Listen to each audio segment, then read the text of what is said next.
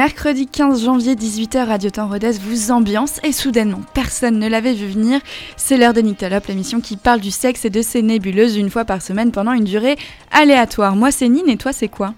Moi c'est Margot. Et toi, c'est quoi? Moi, c'est Antoine. Eh bien, bienvenue à vous deux, merci d'être là. Le sexe, c'est le truc que vous ne voulez pas imaginer que vos parents font.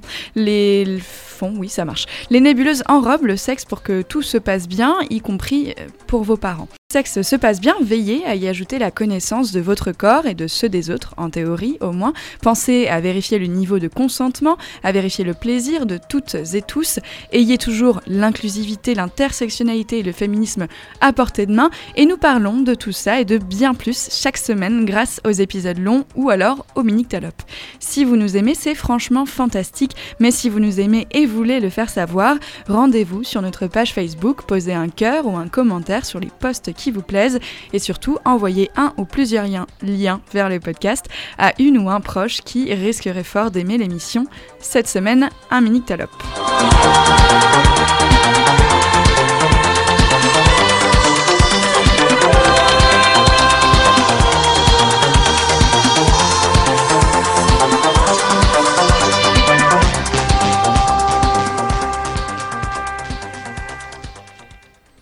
7 sur 10.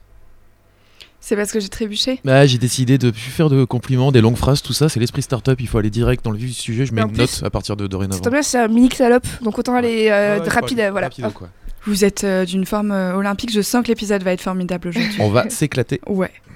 Si jamais vous êtes euh, professeur au collège ou au lycée, si jamais vous êtes animatrice pour une bande de jeunes, si vos collègues disent encore euh, exprès, l'équipe de Radio Temps Rodez a concocté une box anti-discrimination avec des cartes définition, des méthodes de débat, des sujets pour s'écharper dans le respect, un magnétophone pour enregistrer la séance et l'équipe se chargera du montage de votre enregistrement pour en faire ensuite une émission que vous pourrez utiliser pour vous ou que nous pourrons diffuser à l'antenne. La box est financée par la DILCRA, la délégation interministérielle pour la lutte contre le racisme et l'antisémitisme et la haine LGBTQI+. Elle a été réalisée en partenariat avec l'AFEV, l'association Alerte, la Ligue des droits de l'homme, Face à Véron et euh, la médiathèque de Rodez. Si vous êtes intéressé, envoyez un mail à contact@radiotemps.com. Mais c'est formidable. N'est-ce pas? Oui, il faut en faire la promotion. les sorcières, pas voilà, avec le mot sœur dedans, pas sort. un collectif féministe inclusif à Caen a lancé une action nécessaire. Des victimes de viols et d'agressions sexuelles, beaucoup de femmes, mais pas que, ont défilé avec des phrases sur les conditions de leur agression. Ces phrases contredisent tous les clichés sur les viols, de la tenue de la victime au lien de proximité de l'agresseur de la capacité ou de l'incapacité à se défendre, physiquement ou juridiquement. Ces clichés que nous avons parfois sur la réalité du viol ne viennent pas de nulle part. Notre éducation, la culture populaire, tout ça nous donne une image du viol faussée. Comment s'appelle ce contexte et que pouvez-vous nous en dire? Euh, Peut-être que tu veux parler de la culture du viol? Oui, parce que ça qu'on parle. Voilà, parce qu'avec moi j'ai un super livre que je vous conseille pour toute personne qui se pose la question de mais qu'est-ce que c'est? Alors, euh, le livre qui est dans ma possession que vous ne voyez pas est euh, Une culture du viol à la française de Valérie Ré-Robert qui est apparu aux collections Libertalia et qui explique en fait tout ce contexte-là, surtout mis en France, sur euh, qu'est-ce que la culture du viol et comment ça arrive. Euh, je peux dire une brève définition. Écoute avec plaisir, franchement. En vrai, elle fait 10 pages, mais je vais la ah, réduire à 5 lignes. Donc, la culture du viol est la manière dont une société se représente le viol, les victimes de viol et les violeurs à une époque donnée. Elle se définit par, par un ensemble de croyances, de mythes, d'idées reçues autour de ces trois items. On parle de culture car ces idées reçues imprègnent la société, se transmettent de génération en génération et évoluent au fil du temps. La culture du viol n'est pas la même selon les lieux, puisqu'elle dépend fortement de la culture du pays dans lequel elle naît. Qu'est-ce qu'on a, par exemple, euh, comme cliché sur le viol qu'il s'agirait de démonter? Antoine, on t'entend pas beaucoup, je te laisse. Non, mais je t'en prie, commence. Je... Alors, il y a. Euh, ah, mais qu'est-ce que tu portais? C'est un peu court, tu l'as bien cherché quand même. Voilà. C'était mon exemple, merde. non, mais il y a. Euh, ah, mais t'es allé chez lui euh, aussi, euh, fallait t'y attendre. T'étais bourré. Alors que rappelons-le, hein, parce qu'on l'a déjà beaucoup rappelé, mais on va quand même le re-rappeler, si jamais vous êtes en état d'ébriété et que vous êtes agresseur, l'ébriété n'est absolument pas une circonstance atténuante, c'est au contraire une circonstance aggravante, parce que vous êtes censé être responsable de ce que vous faites et de ce que vous buvez. À force de le répéter, j'ai l'impression que tu la connais par cœur ce texte de loi. Tu Oui, pourrais nous citer l'article également je pense Absolument pas. Absolument Non, pas. tu sais, ça fait un peu euh, éviter de manger trop gras, trop sucré, trop salé. en fait, c'est le, même truc, quoi. C'est. Je suis un agent du gouvernement. Euh, Il y a aussi le lien de proximité avec l'agresseur, parce Oui. qu'on imagine souvent un viol comme une agression dans une ruelle sombre par un inconnu, euh, et de préférence euh, s'il est euh, jeune et peut-être même étranger, c'est encore mieux, parce que ça nous permet d'éviter de, voir les problèmes. Alors que le viol est souvent réalisé par une personne euh, dans l'environnement proche de la victime à savoir euh, son compagnon, euh, sa famille, euh, Ses ou amis. ses amis et, et- et d'autres proches Pas du coup ami entre De peu de confiance. pour. ses anciens amis. Oui, voilà. oui, oui. Ça fait partie des pancartes d'ailleurs que vous pouviez voir sur les jeunes femmes qui se sont prêtées euh, la manifestation des sorcières. Euh, J'ai été violée par euh, un de mes amis. Donc ça, ça en fait partie. Euh, il y a aussi euh, le mythe du faux viol. Ça, je pense qu'on le voit beaucoup dans les films ou dans les séries, c'est-à-dire une victime qui porte, enfin une fausse victime qui porterait plainte ou qui irait jusqu'au commissariat pour euh, accuser quelqu'un de viol. Tout ça pour Se soit venger. se venger, soit récupérer un enfant, soit parce qu'en fait elle est un peu folle. Bon, ces chiffres-là, enfin ces chiffres n'existent pas parce que finalement c'est quelque chose qu'on voit beaucoup dans la culture, mais qui existe très peu. Oui. Et en fait, c'est pas du tout un argument valable parce que moi, on me l'a sorti plein de fois en disant oui, mais aussi il y en a qui en profitent, c'est pour ça qu'on croit pas. Euh, non, en fait, c'est vraiment un cas euh, extrêmement infime parce que déjà de Mhm. base, quand ça arrive, euh, soit on prend pas ta plainte, soit on te croit pas, donc euh, t'as beau essayer. euh, Et en plus. Et quand c'est dans le cadre d'un couple, alors là, hein, parce que euh, ton conjoint, est-ce qu'il peut te violer ou pas, hein, parce que t'es avec, tout ça. euh, Oui, la réponse est oui, le viol Voilà, conjugal existe. voilà. Tout à fait. Ah, bon. Le... Mais il y a aussi, oui, Si la, dors. la représentation euh, cinématographique de. euh, elle dit non et elle finit par dire oui, quoi. Oui, tout ça. à fait. Ouais. Si tu l'embrasses de force, mais, mais qu'elle te refuse, c'est en vrai, c'est qu'elle te désire, donc va, va continue. Oui, Va le loin. fameux euh, fantasme du viol dont parle d'ailleurs euh, Valérie Ré-Robert. Euh, fantasmer sur le fait d'être dominé, ça existe. hein. Par contre, le fantasme du viol, si on prend viol au sens propre du terme, ça ne peut pas exister puisque précisément un viol, on n'en a pas envie. C'est ça. Donc on peut pas avoir envie d'un truc dont on n'a pas envie, c'est impossible. Par contre, recréer les circonstances euh, d'une domination, si vous en avez envie, euh, grand bien vous fasse. Mais euh, le fantasme du viol n'existe pas. Oui, oui. Si les deux personnes en ont envie. Oui, bien Oui, sûr. c'est ça, bien voilà. sûr. Enfin, si vous voulez vous auto-dominer, après c'est votre problème. hein. Moi, je connais C'était, pas. euh, C'était pas, je sais plus euh, ce que je veux dire, mais c'était euh, une journaliste non, qui avait dit qu'un jour elle aimerait bien se faire violer pour apprendre aux gens que c'est pas si grave que ça. Alors ça, c'est d'une bêtise incommensurable, mais que je- on lui souhaite même pas à la coup, télé. c'est quand même Euh, très je sais plus si c'était une autrice ou une journaliste. Bah, je retrouverai. Et, euh, et voilà, tu dis des gens comme ça, mais qui brûlent en enfer. Bah, pff, ouais, et puis ce serait mieux que de se faire violer du coup, parce que vraiment on le souhaite à personne, mais euh, ah mon dieu, quelle Voilà, des gens qui veulent te faire la morale. ouais. Ouais. Euh, Il y a plein d'autres euh, clichés hein, sur le viol qu'il faut démonter. Euh, on a parlé tout à l'heure du fait qu'il y avait très peu de fausses euh, déclarations, mais en fait, si vous pensez tout simplement au parcours du combattant qui est la déclaration d'un vrai viol, euh, dites-vous bien que personne n'a envie de s'infliger ça, ou très très peu de personnes en tout cas, euh, pour euh, aucune raison. Donc en fait, euh, vraiment les, les insultes, le fait que la parole soit remise en doute, le fait que si vous le faites publiquement, bah, probablement on va plutôt prendre le parti de votre agresseur pour rester neutre, entre guillemets. Personne n'a envie de s'infliger ça pour euh, zéro raison ou juste pour des raisons de jalousie. Donc a priori, le faux viol euh, n'existe pas ou très très peu. Ouais, et ben dans le, dans le livre La culture du viol à la française, même elle explique, c'est le seul cas en fait d'a- d'agression où on remet en cause la victime. Parce que par exemple, ça n'arrive, il a- elle a dit dans le livre, ça n'arrive jamais que si tu te fais agresser dans la rue, qu'on vient de te voir en disant Ouais, mais à vrai dire, t'as un peu trop approché ton visage de son poing, donc c'est normal que, que ça soit arrivé. Tu vois. Ça n'arrive jamais dans d'autres cas de figure, quoi. Non. Alors que le viol, à quel moment en fait, on blâme d'abord la victime avant l'agresseur? Tu as tout à fait raison. Ainsi que Valérie et Robert. Euh, Il y a une série sur, euh, sur ce mythe-là euh, qui s'appelle Unbelievable que je ne peux pas regarder parce que j'ai l'impression que ça va être trop horrible, mais qui a l'air vraiment hyper Ah, intéressante. ouais, j'ai pas vu. C'est un film, non? C'est une série euh, Netflix. Ah ouais, je film. non, non, c'est une série qui, qui, en fait a été adaptée d'un un article qui a reçu le prix Pulitzer sur une vraie victime de viol qui a tenté de porter plainte et que les policiers qui ont reçu sa plainte ont tenté de dissuader euh, et ont fini par convaincre qu'elle n'avait pas subi de viol. Ils ont même euh, tenté de lui, enfin ils lui ont intenté un procès pour euh, fausse déclaration de viol et des années plus tard, on a découvert qu'elle avait bien été victime de viol par un criminel en série qui en fait euh, allait d'état en état pour euh, échapper aux poursuites. Ça a l'air funky, ouais. Faut Ouais, moi j'ai jamais. Je sais que toi m'a dit que euh, c'était voilà fou, mais je peux pas. Moi mentalement, euh, c'est pas. Surtout quand tu regardes juste la bande annonce et t'es là, surtout qu'elle est très jeune. Mm. C'est, et, et que et qu'on la persuadait que- que- qu'en fait elle est folle, qu'il s'est rien passé, en fait que tout est dans sa tête.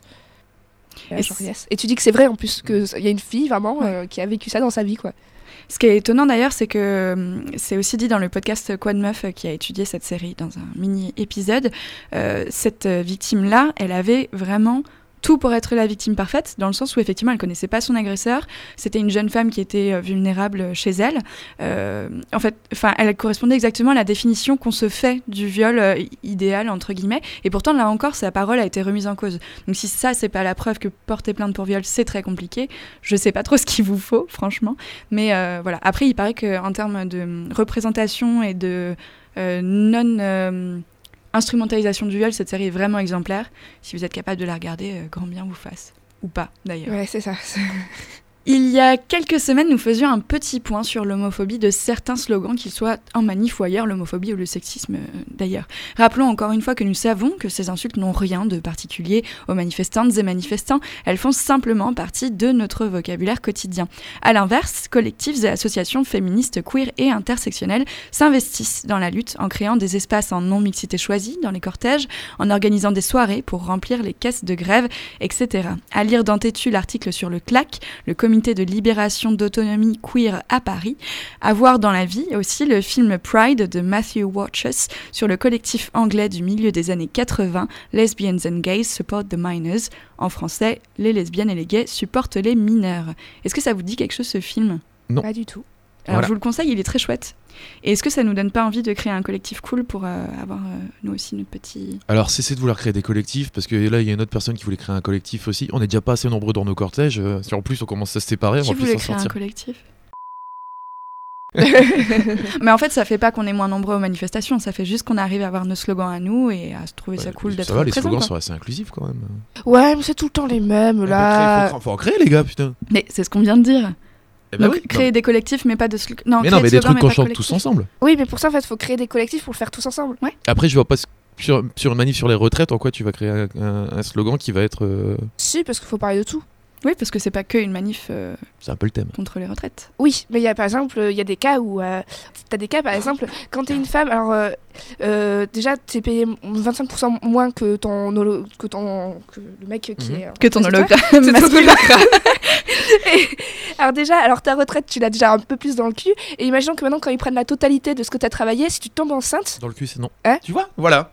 Bah, Oui. oui, pardon, ouais, je sais, je me suis Mouille mal, Margot, mouille Voilà. mal. Et, et voilà, et après, nous, on a des trucs où si on tombe enceinte, déjà tu tombes trois fois enceinte, t'as pas travaillé pendant un an avec euh, tous les congés, les trucs, les machins. Donc en fait, aussi, il y a des trucs qui peuvent, nous, qu'on peut, qu'on peut plus viser que, que d'autres. Mais on peut aussi y participer. enfin, c'est Oui, pas- bien sûr. C'est euh, la personne qui, qui lance les slogans en manif. euh, Est-ce que Oui, mais c'est trouver une réunion pour, tous les, pour les créer, pour tout ça, pour faire des trucs. fin du monde, fin du mois, fin du cycle même combat, du coup On peut, on peut tenter Ouais. ça ou pas Ou Ouais. c'est trop long? C'est un peu long, mais C'est c'est- il y a, un y a une long. idée là.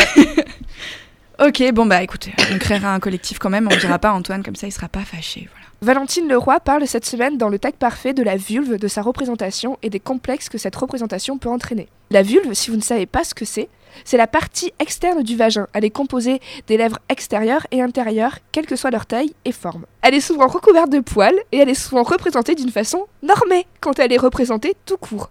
Pourtant, des vulves, il y en a plein. Savez-vous où nous pouvons voir des vulves dans leur diversité la plus chouette? Alors j'ai envie de répondre, eh, entre nos jambes Oui, bien sûr, bien sûr. Pardon. Mais alors, du- dans leur milieu naturel. C'est ça. Il est beau d'observer la vulve, cet animal timide. Alors oui, effectivement, on peut regarder notre propre vulve, c'est même conseillé. Cependant, si on n'a pas de moyens de comparaison, euh, parfois il y a beaucoup de femmes en fait qui ont peur que leur vulve ne soit pas normale, ou alors qui complexent dessus parce Ouais. qu'elles la croient laide ou étrange ou malade. Euh, a priori, à moins que vraiment ça vous fasse mal ou qu'il y ait des odeurs bizarres, vous êtes en bonne santé, il n'y a pas de, c'est pas censé aller mal quoi. Et c'est quand même dommage d'avoir recours à soit Oui. des complexes, soit de la chirurgie. Comment pour ça s'appelle ça, c'est, euh, la L'ablation des petites lèvres. ouais. Ouais, mais c'est un nom précis, je crois. Peut-être la vulvoplastie, on va dire que c'est ça pour l'instant. Mais faire ça, c'est horrible. Mais euh, il y avait des témoignages des nanas, ouais, parce qu'elles sont complexées, parce Mm. que leur euh, compagnon les complexe, et que.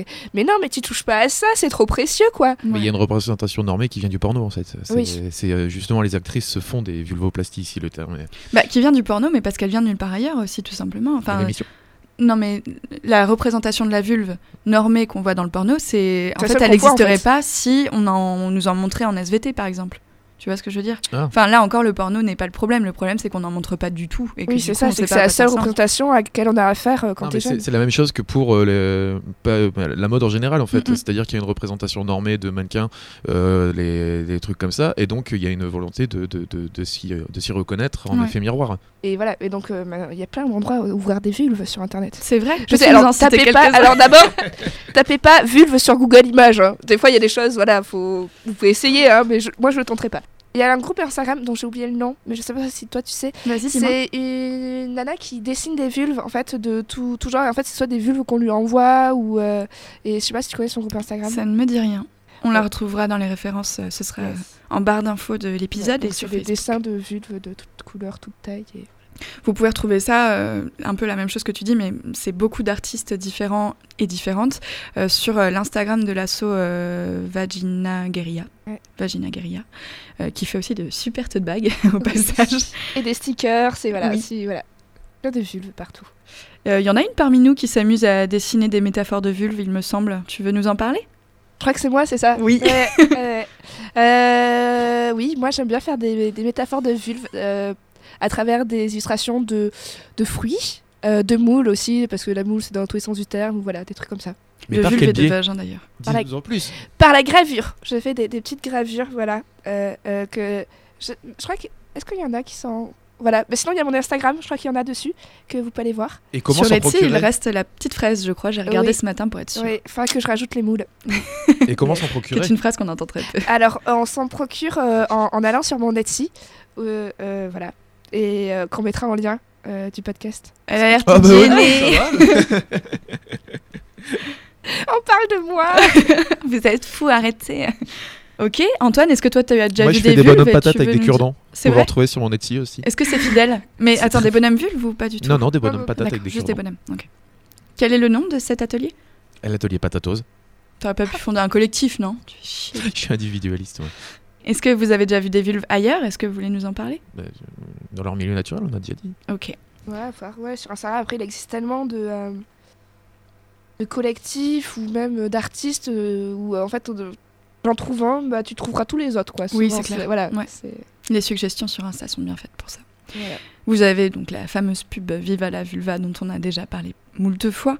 Euh, il y a un musée du vagin qui est ouvert à Londres très récemment qui s'appelle le Vagina Museum et euh, qui a un Instagram assez complet aussi sur lequel les artistes sont toujours, euh, comment on dit, pas recensés, tagués, enfin cités en fait. Ce qui est mieux hein, quand vous utilisez l'œuvre de quelqu'un, euh, citez-le systématiquement et demandez-lui avant, c'est quand même plus sympa. Euh, et donc si vous voulez voir des vulves, vous pouvez les voir euh, là-bas. Ça Et fait penser. Puis, vas-y, dis-moi. Ça fait penser aussi à. Il y a la chanteuse qui fait une chanson qui s'appelle Vaginoplastie, et en fait, où elle chante toute déguisée avec plein de vulves et qu'elle parle de, de vulves. Voilà. Trop bien. Il y avait la Chocha qui faisait ça aussi. euh, C'est une activiste euh, LGBT, je crois, qui se déguisait en, en vagin, euh, un énorme vagin, et elle se promenait et elle faisait des reportages là-dessus. C'était cool. Peach, la chocha, c'est quand même des noms. Mignon. Ouais, ouais. Ou, re- ou avec une euh, Je sais pas, ça fait allitération. buffet à volonté à la frontière espagnole, j'ai l'impression. Chocha. Peach, chocha. C'est aussi un fourche-langue. Non, un. Un twist. Tongue twister. C'est ça? Fourche- Fourche-langue, rien à voir. Big up à Harry Potter. En 2020, enfin, quelques ports notables ont été évacués, avec notamment la sortie du livre Le consentement d'Eva Springora. Gabriel Matzneff est enfin jugé pour ses actes et non pour ses mots, ses actes euh, pédocriminels, hein, s'entend. Est-ce que euh, vous avez des articles ou du contenu à nous conseiller à ce sujet? C'est bien de parler de chat entre deux actualités comme ça, ça permet de se détendre un peu. Oui. Oui, c'est Ouais. avant de revenir. Est-ce qu'on n'est pas vachement détendu de la chatte Ah, mais euh, grave. pour aborder ce jamais sujet été aussi compliqué? détendu de la chatte. Vous l'aviez suivi, du coup, ce Ouais. Oui, mais en fait, je connaissais pas la personne. Je pense que c'était vraiment quelqu'un de connu dans les années 80, mais dans un milieu littéraire assez fermé. Euh, J'ai pas l'impression qu'il ait vendu énormément de, bouquins, euh, à part dans ses réseaux, quoi. Et euh, en effet, c'est ce livre-là qui a, provoqué cette déflagration, mais derrière, avec une armée de défense assez impressionnante, justement, de ses amis, entre guillemets, qui, l'ont protégé, soutenu pendant, tout ce temps. Surtout quand il a écrit le livre, il est vraiment passé sur des plateaux télé, des trucs où, où tout le monde euh, faisait l'éloge de quand même de. Il a pas fait énormément de téloches à l'époque, parce que je suis allé voir sur Lina du coup Ah ouais pour essayer de retrouver. Il a fait l'émission de Pivot euh, une fois. Euh, après, c'est les sources que j'ai pu, que j'ai pu retrouver. Il, a fait, il avait fait Ardisson aussi. Et oui, en effet, ces questions de pédocriminalité étaient, étaient débattues en direct dans le plus grand des avec quoi. C'est Oui. des histoires Mm. d'amour, hein, comme, comme, voilà, hein, comme plein de peintres ont eu avec de, de jeunes filles, euh, voilà. hein. Bref. euh, Ou des films ont été faits dessus récemment. oui, oui, tout à fait, tout à fait. En fait, on se repose toujours la question euh, peut-on séparer l'homme de l'artiste? Des fois, j'ai l'impression que ça revient un peu, quoi. Ouais. Oui, avec une guillotine. C'est ça, voilà. Et peut-on séparer la victime euh, de l'artiste Ah mais, mais non, parce que du coup, elles se sont arrêtées après. Ah merde. Bah non, on, on peut pas faire en fait, on peut pas. Est-ce qu'il y a. Je, je sais pas, euh, je, je pourrais pas citer de source ou, euh, sur ça. Je crois qu'il n'y a pas eu des podcasts qui ont été faits. euh, Si, si, si, sur Matzneff, il y en a eu un qui est assez chouette. Euh, c'est euh, l'épisode de Programme B. Donc, Programme B, c'est une émission de reportage quotidien euh, qui est vraiment plutôt bien faite.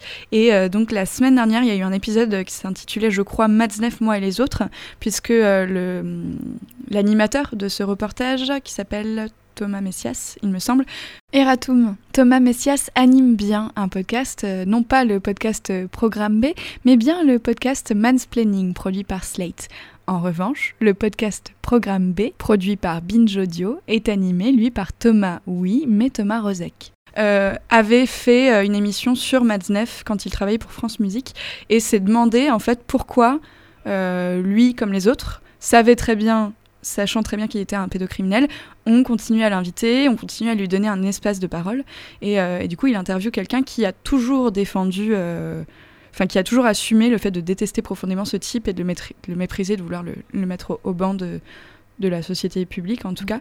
Euh, donc voilà, donc c'est vraiment hyper intéressant. Et comme disait Antoine, c'est très étonnant pour nous, je pense, de découvrir Matzneff parce que comme on ne le connaissait pas, lire ce qu'il a pu publier et écouter ce qu'il a pu dire, ça nous paraît absurde en fait que ça a été laissé. euh, Oui. Ah mais c'est hallucinant quand déjà du coup il y a eu- j'ai vu quelques pages de ses écrits. Mm. Mais tu te dis ça, ça a été validé par euh, c'est Ouais. Gallimard, je crois. Euh, Il y a un comité de lecture qui a relu ça, qui a dit allez c'est bon Coco, on envoie à l'imprimerie quoi. Enfin, c'est- c'est c'est de la folie, c'est de la Ouais. folie que ça a pu passer quoi. Mais surtout, c'est d'attendre que euh, Eva euh, Springora ait réussi en fait à surmonter parce que euh, ça et à utiliser en fait le même médium on va dire que lui a eu en fait, je, je sais pas je trouve ça euh, très beau comment elle l'a fait en fait de dire ben voilà mais tu as écrit un livre moi aussi je t'en écris un en fait Mm. tu vois un peu euh, Oui. remettre en main déjà son statut d'artiste parce que c'est un mec qui a aussi un ego qui se pense être un très bon écrivain et que tout se passe par l'écriture et en fait elle arrive à, à- à surmonter ça en, en le battant aussi à ce, à ce niveau-là et, et que je trouve ça plutôt Mais ça peut être un très bon écrivain, ça c'est pas la question. C'est oui, oui, un oui, très mais, bon c'est- écrivain. oui, mais je veux dire, en fait, en même temps, elle remet aussi son ego, tout son truc. Je trouve que le fait qu'elle soit passée par, euh, par l'écriture pour, euh, pour euh, le, le dénoncer, ce- ce- ce- je trouve ça assez fort, en fait.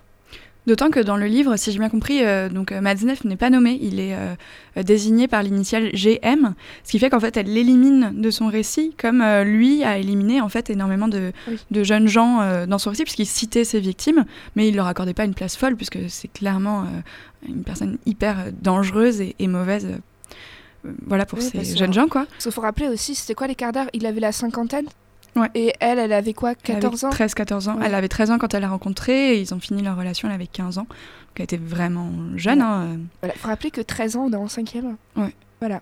Mais c'était une un époque enfant, aussi ouais. après 68 où c'était assez bordélique, c'était notamment Libération. À l'époque, publiait un courrier des lecteurs avec des petites annonces où c'était des, des pédocriminels qui recherchaient euh, des enfants. C'était clairement, c'était clairement écrit.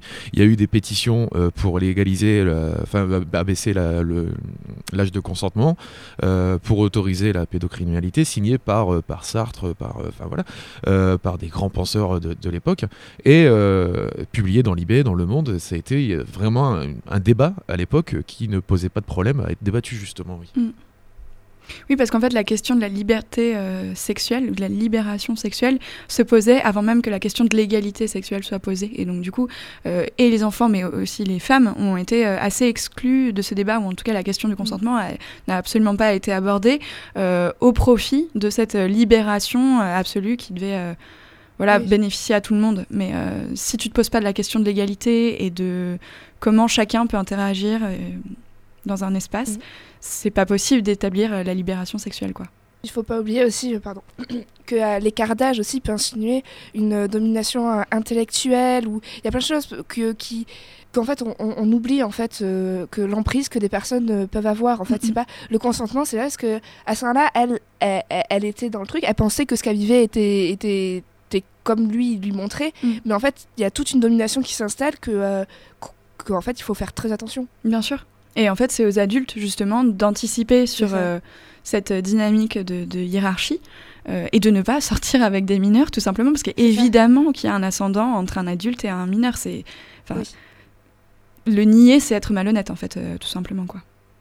Euh, Il y a un autre euh, podcast que j'ai écouté où, pour le coup, la parole est laissée à Eva Springross. C'est le podcast Dans le genre euh, sur Nova, qui est très intéressant parce que c'est un podcast assez long sur lequel, dans lequel elle s'exprime donc sur ce sujet-là, mais aussi sur sa vie en général, sur la, la réaction à son livre et beaucoup d'autres choses. C'est vraiment très chouette.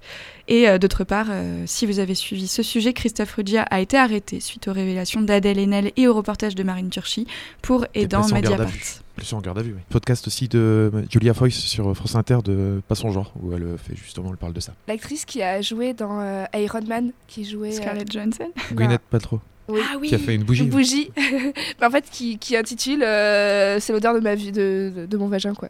Et Mais- It mais qui- like my euh, vagina. Ouais, mais qui n'est pas du tout l'odeur de son vagin. Mais voilà, je trouve ça drôle. Parce que oui, du coup, en fait, elle avait, euh, elle était donc, euh, elle vendait merde sur. euh, sur oui, de bien-être, elle est un peu dans un délire chelou, quoi. Et euh, du coup, il y a un créateur qui a bricolé une bougie pour elle avec de l'hibiscus, de la sauge, enfin tout un tas de trucs. En fait, quand elle l'a reniflé, elle a fait mais ça sent comme ma chatte. Et du coup, elle a nommé cette bougie euh, ainsi. Et elle est déjà en rupture de stock à 76 écoute, dollars la bougie. Voilà. Ça, c'est chouette. Une bougie aussi chère, ça doit être une bougie de qualité. Après, Gwyneth Paltrow n'est pas euh, étrangère euh, à l'idée d'interagir avec les vagins, parce qu'elle nous avait conseillé la douche euh, à la vapeur vaginale euh, il y a quelques années. Évidemment, Gwyneth Paltrow n'est pas gynécologue. oui, donc, oui, euh, non, mais j'ai lu des trucs où, en fait, elle conseille n'importe quoi. C'est a- Elle elle. conseillait de passer toute une journée crois, avec des boules de geisha, mais tout le monde disait, mais non, mais en fait, faut pas passer toute une journée avec, c'est pas bon pour la santé, quoi. Ça muscle le périnée. oui, un peu trop là. Ah, Bon, bref, voilà. Après, ton périnée, c'est du béton. Ça muscle ton microbiote.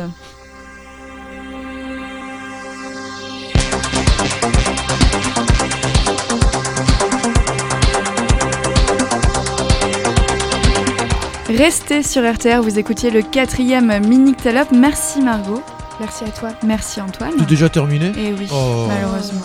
Si les Nyctalopes vous manquent vraiment trop, retrouvez-nous en podcast sur de nombreuses plateformes telles que SoundCloud, Spotify, TuneIn et Deezer. Nous sommes aussi en rediffusion le jeudi à midi, quel meilleur moment que le sandwich pour écouter parler de sandwich, et le samedi à 10h, 10h toujours sur RTR.